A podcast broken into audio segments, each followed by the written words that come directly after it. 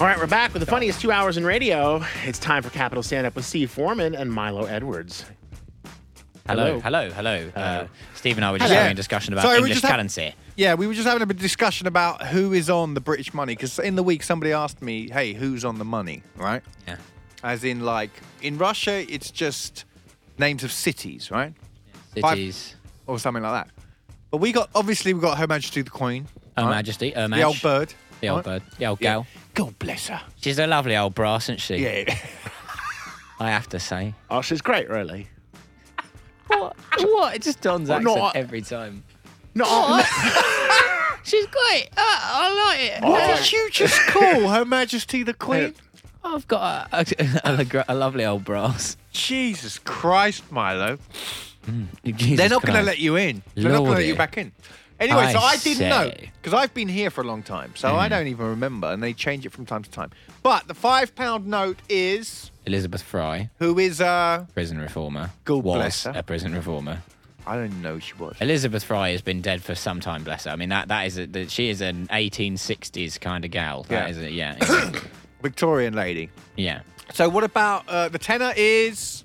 I, I think uh, Darwin. It is. It's Charles Darwin. Is it? The Yeah. man with uh, a pair of the biggest nuts in the history of the world, as far as I'm concerned, to make those claims. Good- Have you seen them? right. They're actually on display in the British Museum. They are. Yeah. Uh, floor two, second on the left. It's our equivalent of the Lenin Mausoleum. Is Yes. Darwin's nuts, and you No, can but the- try on his beard. They've I made it got- into a sort of beard wig. I just got a lot of respect for a guy who's got the who's got the uh, who's got the the stones to make a claim like that. Mm. Um, it wasn't welcome.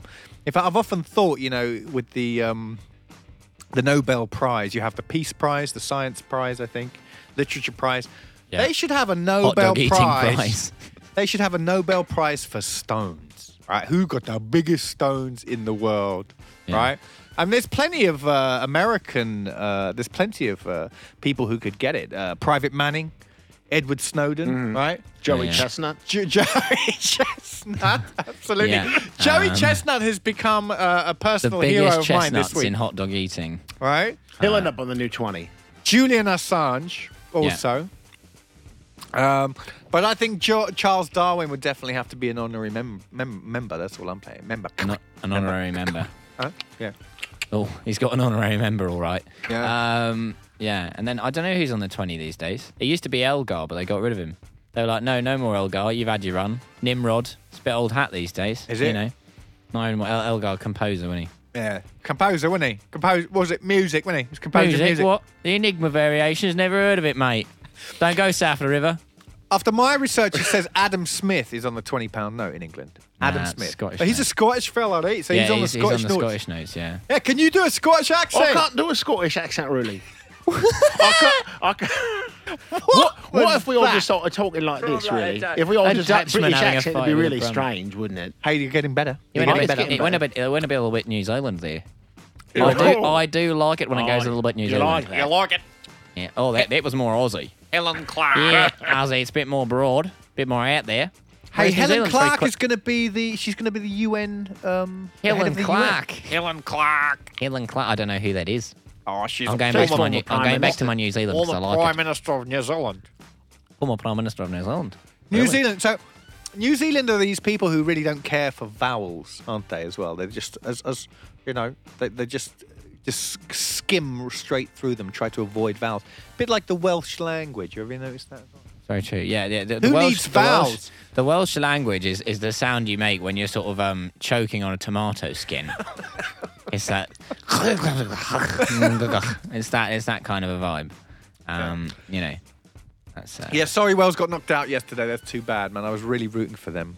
Yeah. Yeah. Did you watch the game? No, I didn't. I didn't get a chance to watch the game, but Okay.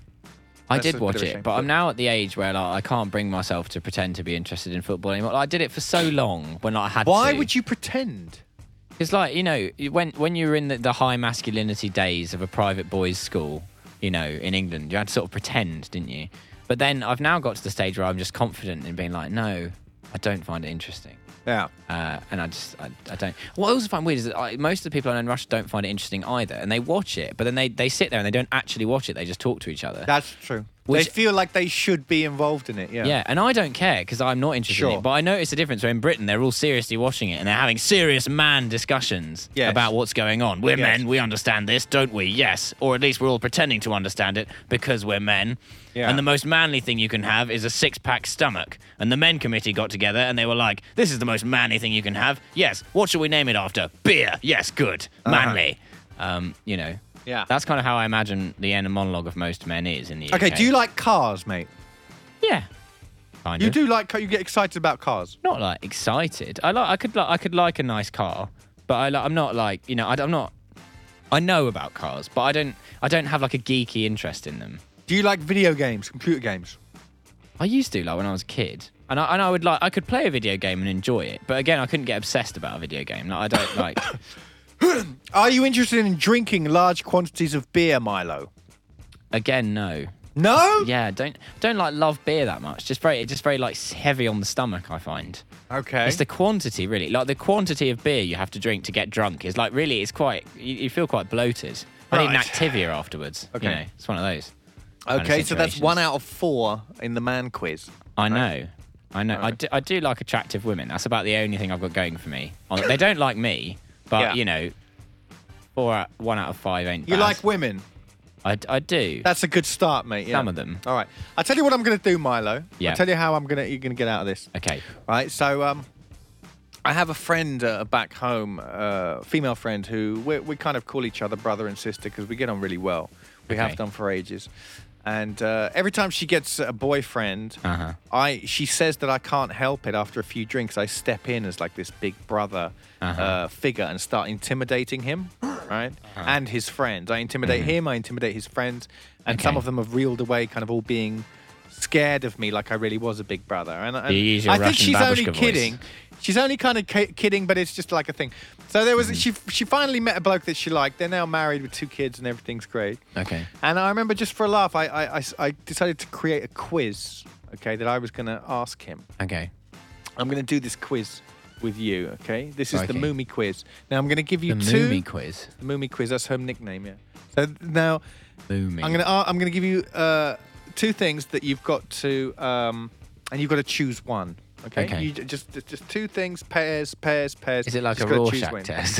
It's like a what? is it like a Rorschach test? Is this where we find out But- if I'm a sociopath? This is very quickly. I think we can find out quite a lot about Just, Uh, you. just say the first thing that comes to mind. Just the first thing that comes to the mind. first thing. It's not. A, it's not a test. That's it's your just a- American accent. No, no, it's my, it's my, it's my like weird psychoanalyst A accent. weird Do way- it again. Do it again. Just, just say the first thing that comes to mind. You know, just say, say the Oh, first that's thing that comes very to mind. American. Will you stop saying very American? Whenever we try to do an American accent, you say that's very American. Either it is, or I mean, i- is that bad, or are we Well, not? it's sort of American, really. It's not like quite American, but it's like it's American. it's got a, a kind of a, a bit of Just, a, uh, bit- a just bit say the of a- first thing that comes to mind. You know, just uh, it's not, it's not a, it's not a big deal. Just uh, you know, just come up with whatever you Is feel. this the time I tell you you have one minute to do the quiz? oh, you're kidding me. I'm sorry. We got one more minute. Okay, when we come back, we're going to do the Moomy quiz. All right. okay, we're gonna prepare. As sponsored by. Uh, As sponsored by Nathan's Hot Dog Eating Contest, Fourth of July. and the man who sells magnifying glasses outside Dinamo Station. We're not promoting him. Other magnifying glass sellers are available outside Dynamo Metro But Station. probably, but probably not. Probably not. Remember the number plus seven nine two five one one one one zero five three. We'll be back with more Capital Stand Up with Steve Foreman and Milo Edwards right after this. Capital Stand Up with Steve Foreman.